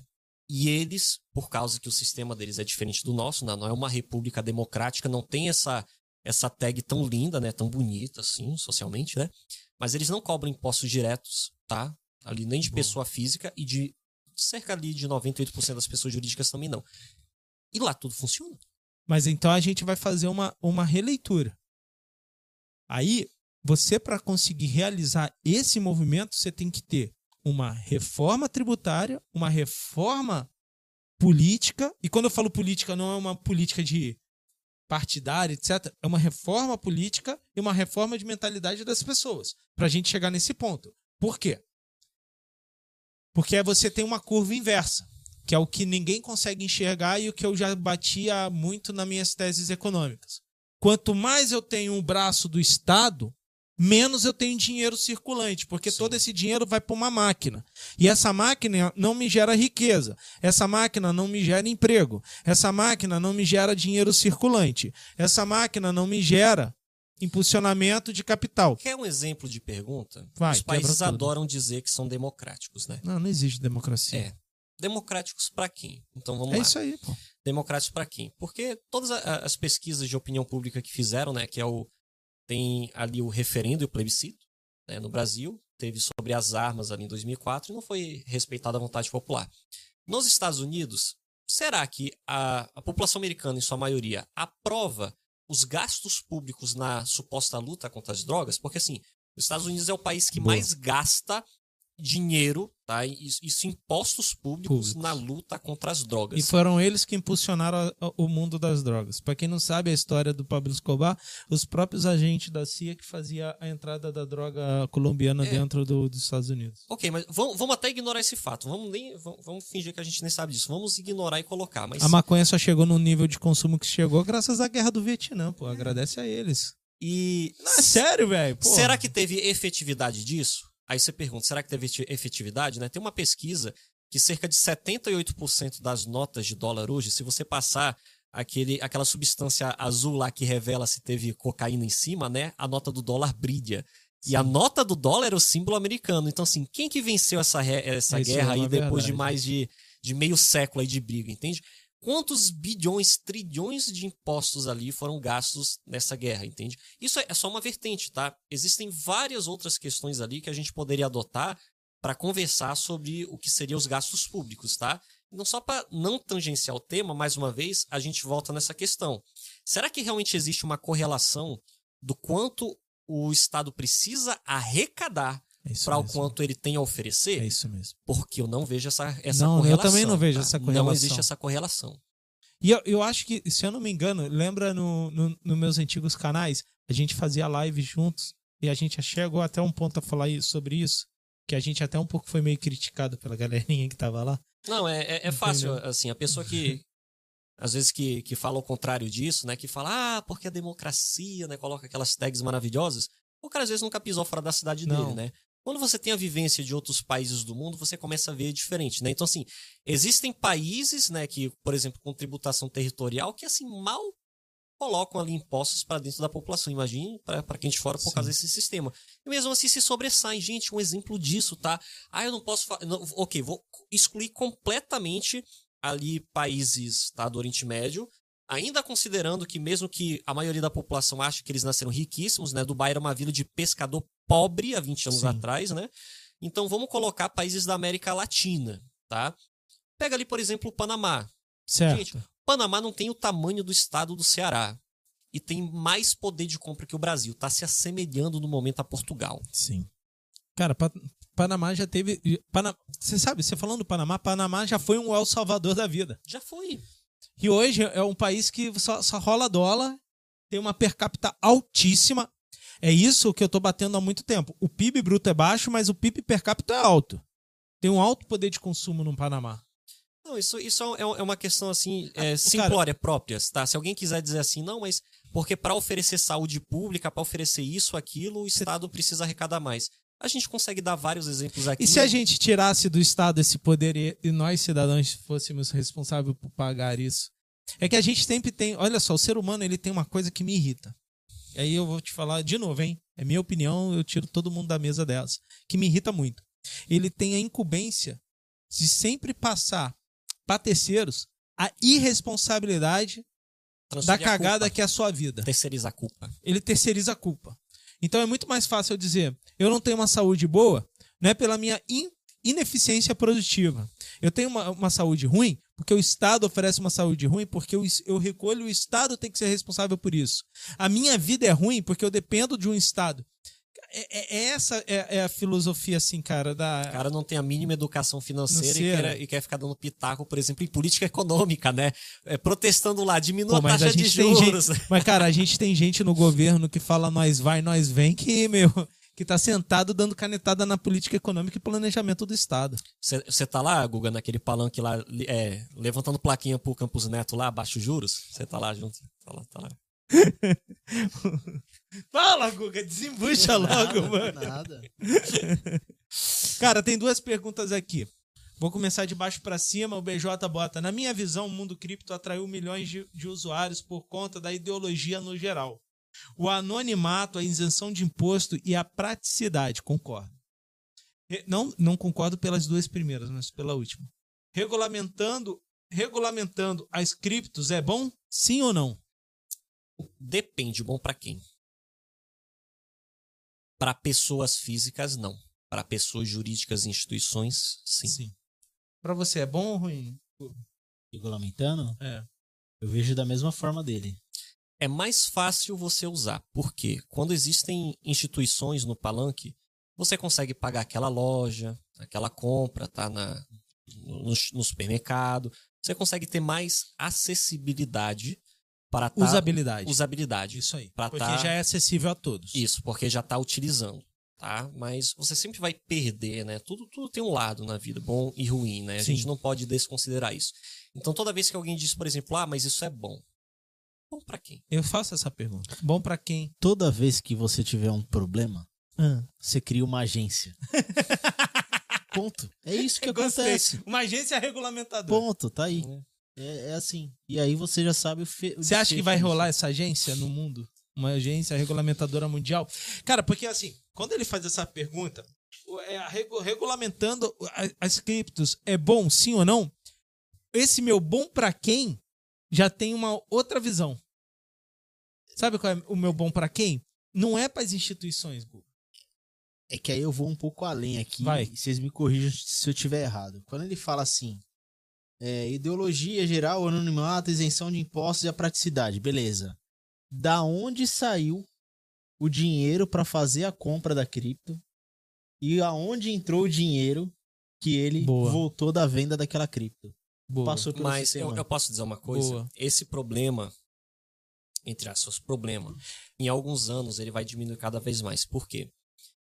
Diferente de, de, de notas fiduciárias que são ilimitadas, né? Exemplo do dólar, foi quanto mais de 70% de todas as notas de dólares impressas na história dos Estados Unidos foram impressas na época da pandemia. Sim. né? Tem essa questão. Mas em relação ao Bitcoin, ele tem a limitação de 21 milhões de unidades. Fora que cerca ali, né, estima-se que 1,5 a 1,8 milhões dessas unidades já foram perdidas no curso da história por pessoas que não sabiam usar. Tem história daquele inglês que colocou os bitcoins no HD e enterrou e, e perdeu. E perdeu né? na lixê, no, É, no lixão. cara, que o- tem gente nesse lixão até hoje, né? Tem, tem, tem muito. buscando esse HD. É, tem tem, É tem sério, muito Eu caso. acho que o churume já correu, já correu o, o, o disco rígido e o nego tá lá catucando. Tem muito caso, tá? Desses bitcoins que foram perdidos. Eu tenho um e- e amigo, são- e ah, são sem sacanagem, eu tenho um amigo empresário que botou um bom número de, de Satoshis. BTC, de satoshis, e sem sacanagem. E a lente dele tá perdida. Ele não sabe onde enfiou. É sério. Entendeu? E, e aí, seguinte, né? Então, é sério, velho. existem dessas 21 milhões de unidades, a gente pode é, colocar ali uma, uma, uma métrica, né? Que na verdade, futuramente, daqui a 100 anos, só 17 vão estar em circulação, de todos os 21 que vão existir. E cada ano que passa, a dificuldade de mineração diminui. Então, assim, a gente passou de 2010 para cá, uma época que surgiam novos bitcoins, né? A cada bloco, cada vez é, em menor medida, mas surgiram muitos. Mas daqui para frente vai diminuir. Então, assim, a origem dos bitcoins daqui para frente, elas vão ser mais fáceis de rastrear, vão ser mais fáceis de comprovar, entende? Porque você não vai criar do nada. Sim. Então, assim, ah, eu tô aqui com, sei lá, 50 bitcoins aqui, eu quero negociar, quero comprar umas casas, um apartamento aqui e fazer um, um fundo para minha família.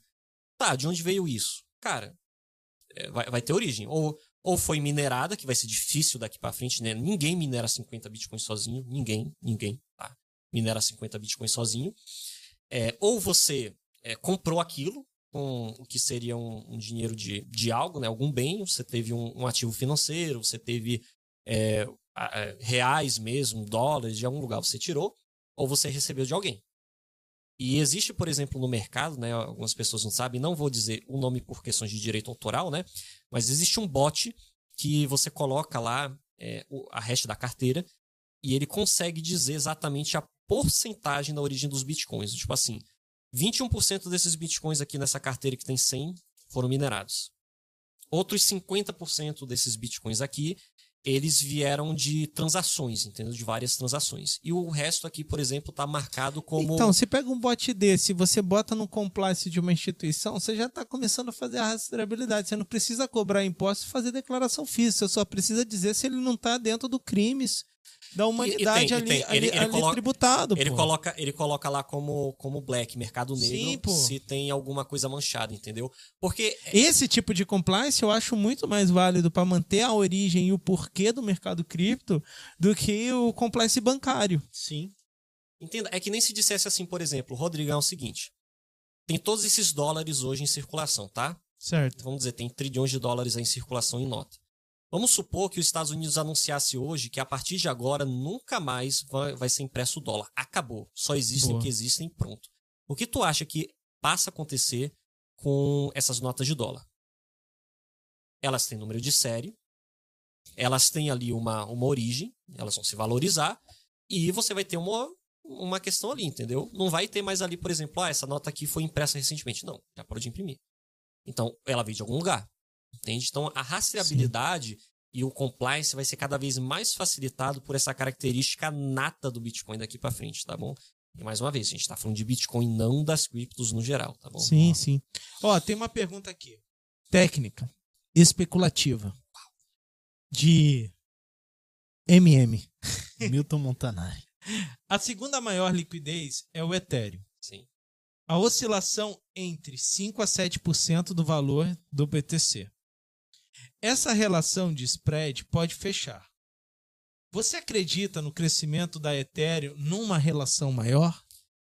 Sim, existem projeções que a Ethereum ela vai ter muito mais uso institu institucional do que o Bitcoin, pelo simples motivo de que ela é muito mais rastreável e existe uma fundação por trás, Fundação Ethereum do Vitalik, né, que é uma figura pública. Ninguém até hoje tem provas concretas do Satoshi Nakamoto, nem que, na verdade, ele está vivo, né? Isso sequer se ele existiu. Se era uma pessoa física, um grupo, se for um grupo, se ainda existe, se uma pessoa física está viva, está morta, enfim. O Vitalik Buterin tem o poder ali. E o Ethereum, ele migrou de Proof of Work para Proof of Stake. Agora, as transações na rede Ethereum podem até ser revertidas. Então, por exemplo, ali, ah, tantos... Mandei errado. mandou errado, ou então aqueles Ethereums ali foram roubados daquela instituição. Traz de volta. Eles têm o poder de reverter o bloco agora. Então. Isso os, os, os senhores egípcios, los piramideiros, não gostaram muito, né? las piramideiras. E tem mais uma pergunta aqui, gente. Existe algo, existe algum fato, além do censo, de não que não se pode criar, além dos atuais 21 milhões de Bitcoin existentes? Como? existe algum fato além do censo Do consenso, do consenso, desculpa, do consenso de que não se pode criar além dos atuais 21 milhões de bitcoins. Não, cara, eu Tem, acho que tem, tem. tem. Porque o simples fato também. Eu, eu olhei pro nosso fantasminha aqui. eu tô pegando várias dicas de mercado aqui, só, só no zóio aqui, ó. É, eu tô que nem, eu tô que nem o Severino, é que eu não dica da domino- plateia, dica É da que- plateia. não, é, pô, eu não domino, cara. Eu vou ser sincero, o meu, o meu mercado é outro, porra. Eu tô aqui dando chupetão, aqui dando um pouco de geopolítica, porque o meu mercado é outro. Eu não entendo muito de mercado de cripto. Aí eu falo as coisas aqui, eu dou aquela chupetada aqui no, no Severino, tá? Cara crachá, e só vê se tá indo no lugar certo ou tá indo no lugar errado. É o seguinte, existe sim, vamos lá. Além de não ter uma fundação centralizada como a Ethereum, né? Ethereum, quem controla é a fundação Ethereum, ali por trás do Vitalik, né? E alguns patrocinadores, né? De nomes famosos, por assim dizer, né? Certo. O Bitcoin não tem isso. Fora isso, por ele ser Proof of Work, a mineração dele é descentralizada. Você não tem como, por exemplo, dizer a partir de agora está proibido minerar Bitcoin. A China tentou fazer isso. Não funcionou. Os governos não conseguem nem controlar no próprio território, isso você coloca ali um país extremamente tecnológico e vigilante como a China não conseguiu fazer isso, quem Hum. dirá os outros governos? E quem Boa. dirá isso em escala mundial? a, a chance disso acontecer é mais fácil, na verdade, o mundo acabar em guerras nucleares, etc, etc, né? Então, tem a descentralização real, diferente de outras criptos, tem a limitação numérica matemática, tá? E toda aquela questão ali de é, a rastreabilidade e confiabilidade proporcionada pelo blockchain. Boa. Tem mais umas perguntas aqui, ó. Os NFTs morreram. É uma pergunta. Os NFTs morreram?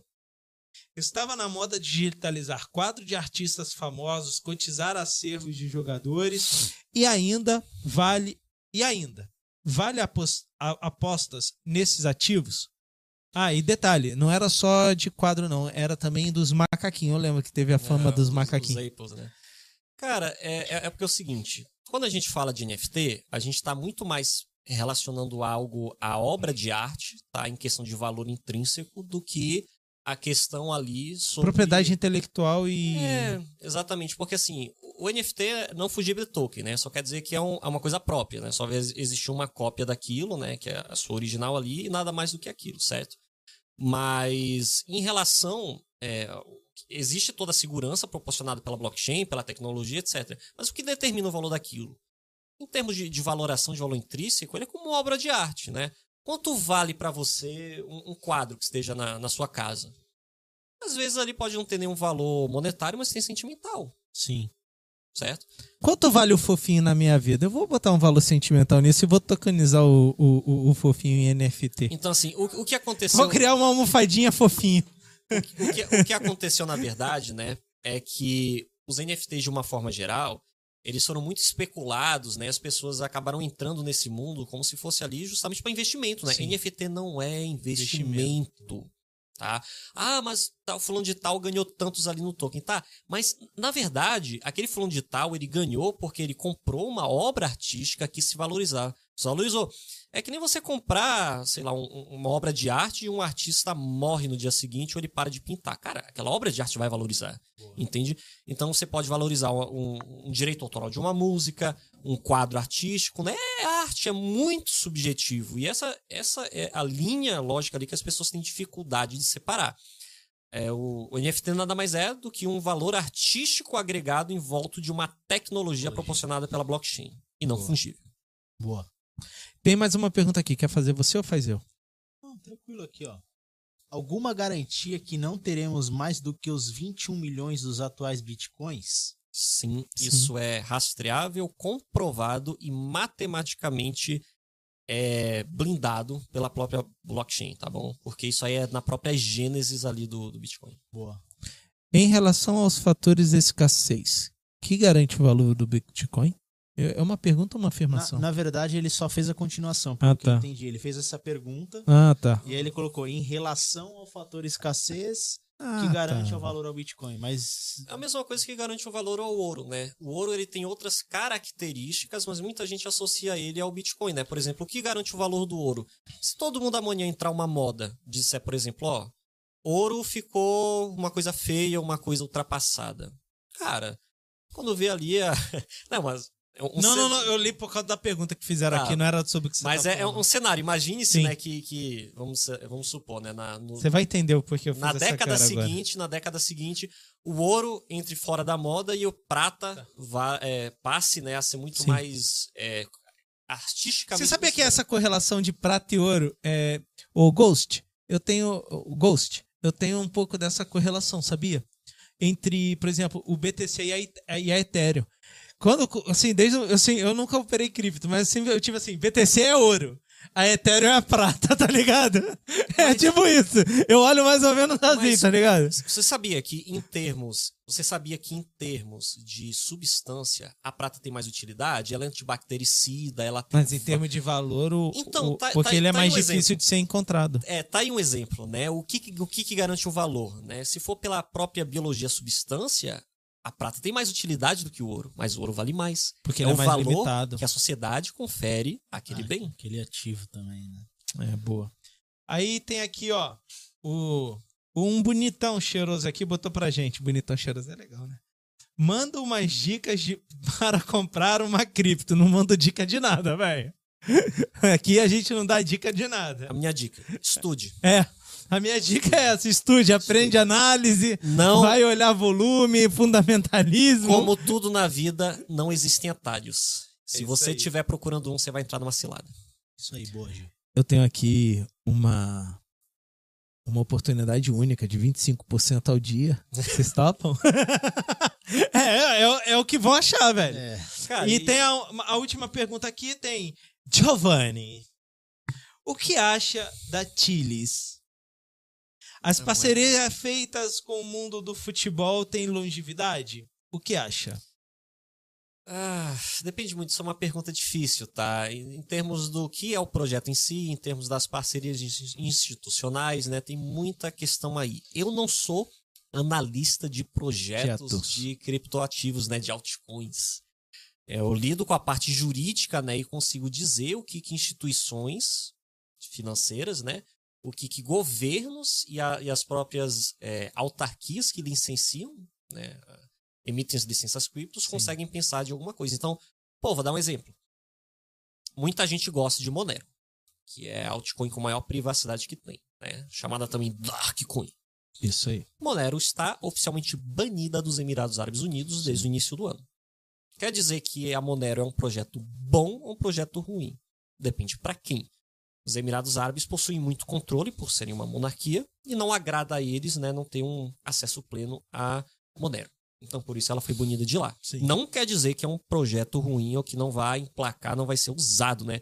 Tanto que é uma das únicas poucas altcoins que tem escassez nas exchanges. Sim. Boa. Chegando aqui na nossa reta final do Mathcast de hoje.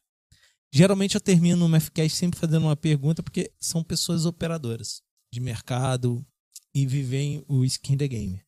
E hoje a gente tem um cara totalmente relator e jurídico do outro lado. Você quer terminar esse podcast falando uma pergunta? Na verdade, eu tenho uma pergunta para ele, porque a gente falou muito sobre cripto. Né? Então né? quebra tudo. E como ele E aí é eu venho para a última pergunta sobre ele. Sim. É... Eu queria saber, Gi, se tem. Eu vejo muita gente falando sobre é, diversas estruturas de operações no mundo, enfim. Tem alguma operação estruturada que você realizou já na sua vida, que você possa comentar? É, para mostrar para o pessoal que o mercado financeiro ele é além disso que todo mundo conhece, de comprar ou vender um ativo em si, mas sim estruturar, blindar uma operação para um cliente. Tá. Eu vou dar um exemplo. Até mesmo blindagem patrimonial, que você já pode ter ocorrido dentro das tuas montagens de Isso. offshore, etc. É, se, se, a gente fosse lidar por esse aspecto, levava outro podcast. Vamos, Putz, vamos conversar ainda no segmento, né, dentro do mundo operacional do mercado financeiro, né? E dentro aqui desse episódio de hoje, a gente falou praticamente somente do mundo cripto, né? Então vamos ainda seguindo por esse viés. Dentro de operações né, de instituições financeiras, empresas no internacional, existe sim, isso faz total diferença. Exemplo: se você coloca uma. Se você coloca, se você funda uma empresa, uma instituição em Seychelles, na África, para cripto, hum. não vai ter a mesma confiabilidade de você colocar ali em Dubai, né? Você colocar certo. nos Emirados. Tanto que é o motivo por qual a Bybit saiu de Seychelles e foi ali para Dubai.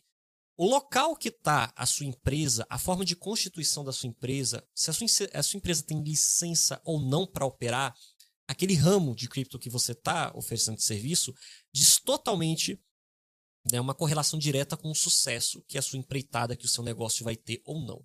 Muita gente, então, às vezes monta um negócio de cripto, não dá certo porque não conseguiu negociar, não conseguiu atrair cliente. Mas quando vê, o cara montou numa legislação cagada que nem Brasil, né? É, não tinha jurídico nenhum para fazer uma documentação, um lastro, ter uma comprovação ali, né? E ainda em termos Brasil, não tem licença. Não tem. Ao contrário disso, se você quer ter uma robustez um negócio de cripto, se você já tem um negócio de cripto, ou você quer montar um e você quer ter ali uma empresa de sucesso, uma empresa de futuro, ali crescimento saudável, você tem que colocar numa legislação que não só seja regulado, mas seja bem aceito, né? E que dependendo ali é, do, do tipo de negócio que você lide dentro de cripto, não só tem autorização estatal, mas também a licença específica de funcionamento, né? a label lá. Então, países excelentes hoje para você colocar seu negócio cripto, tá? É, Bahamas, tem uma regulação excelente para cripto, tá? Principalmente dentro de é, a questão de tokenização, tá? O que, que, você acha de Belize? Cara, Belize é boa também, mas ela não tem tanta tradição, ela não tem um prestígio tão bom, tá bom? Tá. É, Bahamas é bom. El Salvador, né, ainda é embrionária em termos de licença, né, mas possui o órgão próprio deles de licença lá, tá, para emissão de toda essa, essa conferência para as empresas que forem fundadas lá. E sim, né, é um país muito confiável em termos de, de você ter ali uma, um, um, sistema robusto, porque o Bitcoin é uma moeda de curso legal e forçado lá. Né? Então você vai ter a certeza plena e absoluta que todas as instituições que você for transacionar, oferecer o serviço, pelo menos dentro daquele país, elas são obrigadas a aceitar o Bitcoin. Elas vão aceitar. Tá? E ainda assim é um país soberano, reconhecido e, de certa forma, bem prestigiado até em algumas partes do mundo. Então é excelente você colocar sua empresa cripto lá, dependendo de para onde o mercado que você quer ofertar. Agora não, é, eu vendo mais para o mercado asiático ali, né, para a parte oriental do mundo. Cara, você pode pensar ali em Dubai, então os Emirados Árabes, você pode pensar em Singapura, que é um mercado asiático fortíssimo, né? E tem ali excelente abertura para o mundo dos criptoativos. Hong Kong, dependendo do apetite de risco, né, por ser ali uma tem uma parte da, da China, né, sempre com a mão em cima, então depende muito ali, mas é um excelente país para você colocar é o, o seu laranja negócio do cripto. mercado financeiro chinês. É, É, a minha opinião. então depende muito ali, mas existem excelentes países para você colocar o seu negócio. Ou não, ah, eu quero um negócio mais tradicional. Tá, é, existia, né, existe ainda essas possibilidades, né, em termos de Malta e Estônia, por exemplo, para colocar negócio cripto. Eu gosto de Malta. Não Nossa, fala mal gosta dele. de Malta, de Malta. Então, mas Malta, Fala a verdade, o Malta é da hora. Tá, é, é. Dentro da União Europeia, dentro da União Europeia, né, e a gente está falando da robustez de um bloco econômico, né, muito bem prestigiado e, e com toda a sua tradição, né, e autoridade.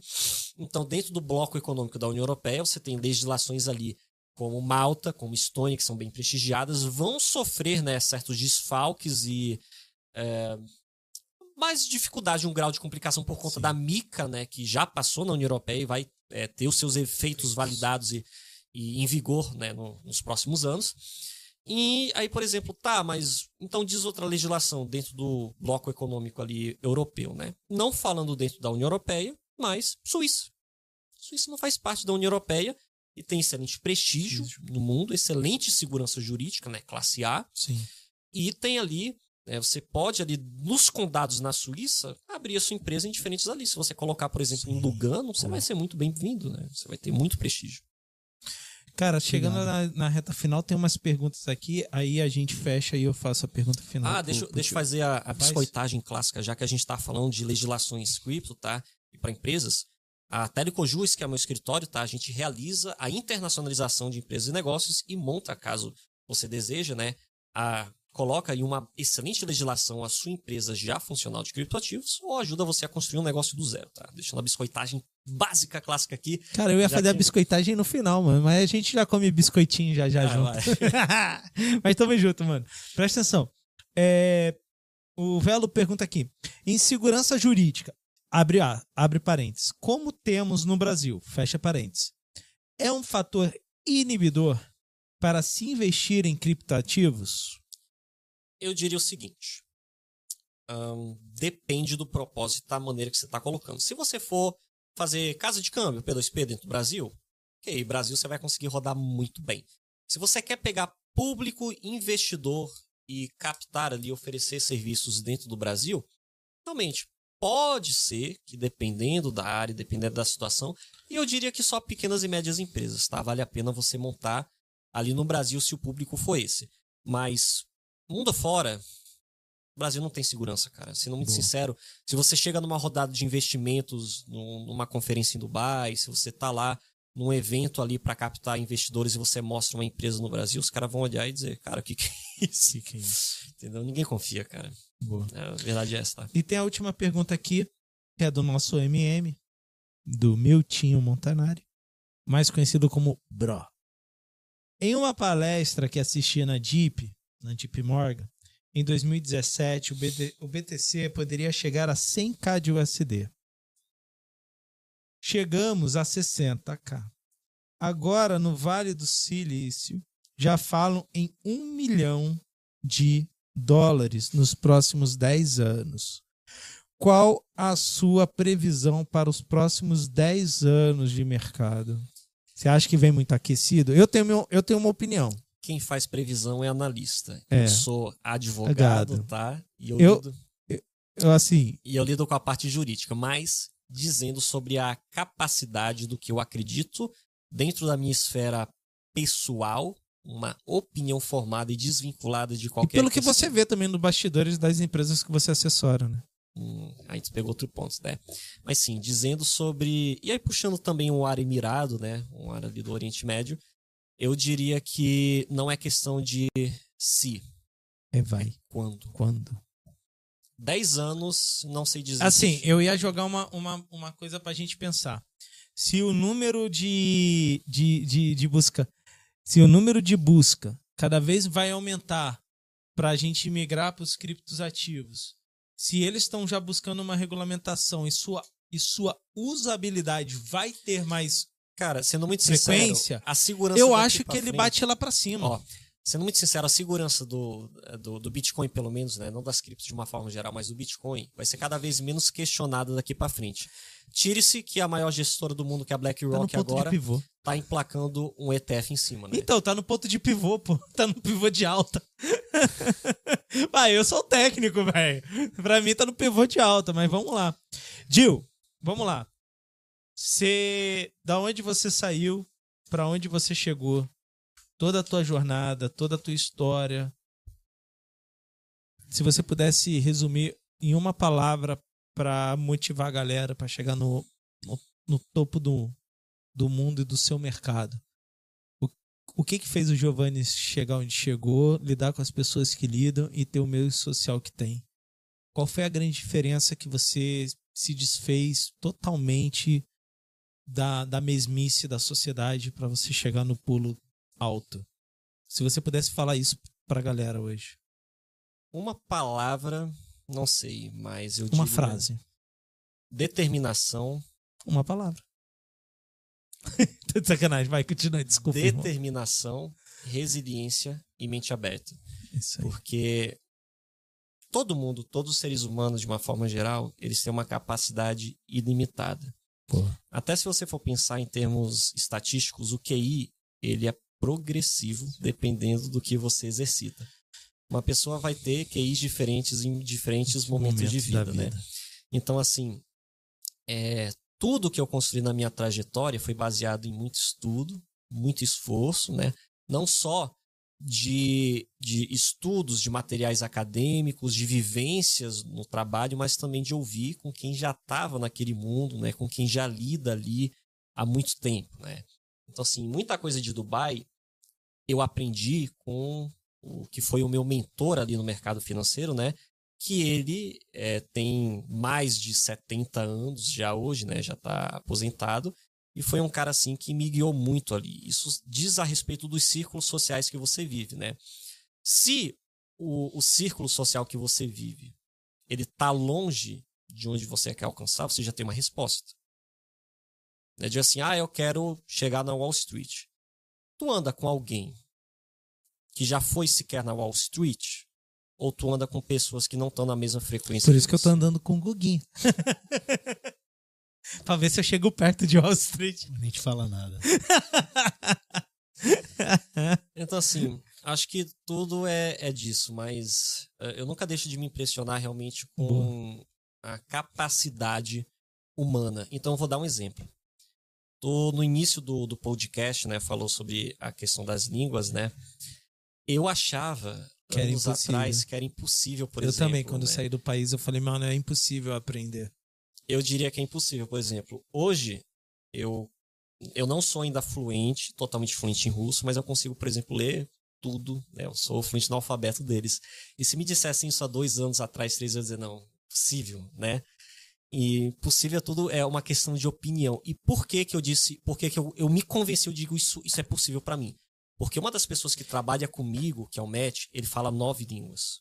Eu, eu conheci ele, eu não conheci, conheci o Matt.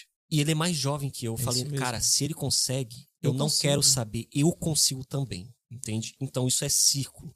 A frequência de vibração. Você coloca pessoas, você viver no meio de círculo ali de pessoas que te inspiram, pessoas ali que te mostram onde você pode chegar, entende? E assim, eu não falo sequer cinco palavras de árabe, mas você pode ter certeza que antes dos meus 30 anos de idade eu vou estar fluente. Boa, mano. Boa. É, galera, chegando mais um final do Mathcast. Eu acho que o Mathcast de hoje não foi técnico de mercado, mas eu acho que foi bastante importante em termos de informação, conhecimento e principalmente, cara, abertura de mente para um novo ciclo do mercado financeiro que uma hora a gente vai ter que aceitar, que uma hora vai ter que botar para dentro e que vocês que estão assistindo vão ter que começar a aprender sobre isso. Queria agradecer ao nosso convidado, Dil, e o escritório dele. Pode falar o nome, Dil. Qual é o nome do teu escritório de advocacia? é Telecojus, tá, pessoal? Então, quem quiser acompanhar nas redes sociais, o meu Instagram é Giovanne, com NE no final, Tele. Tem o, o, o Instagram também do meu escritório, que é o Telecojus, tá? E faço um convite aqui, tá? O tema principal aqui não foi exatamente sobre criptoativos, era a regulação do mercado financeiro, aqui Sim. cripto faz parte do mercado financeiro, mas a gente internacionaliza empresas e negócios de todos os tipos, tá? Seja a sua empresa de forex, seja a sua empresa de investimentos abertos na bolsa, seja a sua empresa de criptoativos ou outro tipo aí de mercado futuro, é, derivativo, seja o que for, tá? Sempre vai ter um país que é melhor para você colocar o seu negócio, oferecer ele com mais segurança e da, da forma certa, na medida certa, ter uma boa documentação, um bom compliance e você pode ter certeza que a expectativa de vida da sua empresa e a saúde dela vai ser muito maior. Boa. Depois desse merchan, tô de sacanagem. Cara, queria te agradecer. Ah, Giovanni, bora aprender árabe. Ah, eu tenho um aluno. É sério mesmo, é meu aluno. Esqueci do Mohamed. Mohamed. É, é, eu chamei de Mohamed, mas é Mohamed Abbas. O bicho sabe árabe, ele tá se oferecendo aqui pra você.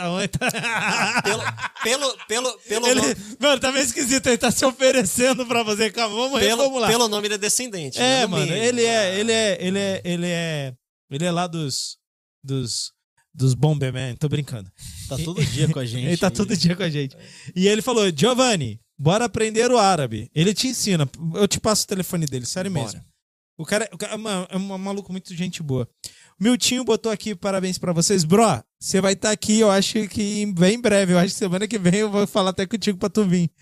Pra gente debulhar essa mesa aqui. É, foi excelente. Obrigado, bro. Excelente estar contigo sempre. E queria só terminar fazendo aí aos nossos amigos e patrocinadores e apoiadores. Cara, você que está entrando no mundo do mercado financeiro, busca conhecer ambientes saudáveis e de credibilidade. Queria agradecer aí o pessoal da M3 Investimentos sempre está com a gente, que é um escritório filiado à Mirai, e a Mirai é uma grande parceira nossa também dentro da 4XC. E queria agradecer a minha casa, que é a 4XC, e a Carteira X, que é o nosso banco digital, que apoia a gente sempre. E não esquece, mano, de mandar aquele like nervoso nessa live. E nas, nas outras também, né? Que eu sei que você vai assistir os outros capítulos. Mete o like nervoso e, E encaminhar esse episódio pro seu caminhe amigo. seu episódio pro amigo. Eu já ia esquecendo. Encaminhar o episódio pro seu amigo que acha que aposta em investimento. É isso aí. isso Ô, aí. Ale, tem que contratar esse menino pra vir pro podcast pra falar os- as coisas, porque eu esqueço sempre de pedir like e, e pedir pra mandar pros amigos. o bicho lembrou, Zé. É, sério, os caras ficam escrevendo aqui pra mim e só fica explo- explodindo o pop-up no telefone. Ô, pede like, ô, fala não sei o que, eu esqueço, mano. E, meu, e agradecer aí ao pessoal da 4XC e da Carteira X, sempre tá com a gente, apoiando a gente. Eu trabalho lá com eles, então é isso aí, galera. Bem-vindo a mais um final de capítulo. É, desmistifique a mente, abra sua mente, que hoje a gente falou de mercado regulatório, de um ativo financeiro que não veio para fazer moda, e sim veio para ser no futuro, em um futuro que pode ser muito recente, a moeda usual de muitos países e de muitos consumidores. Guguinha, obrigado mais uma vez por dividir essa mesa comigo. Tamo Você junto. hoje ficou quietinho, sério, ficou, ficou até charmoso, sabia? Dava um charme na mesa.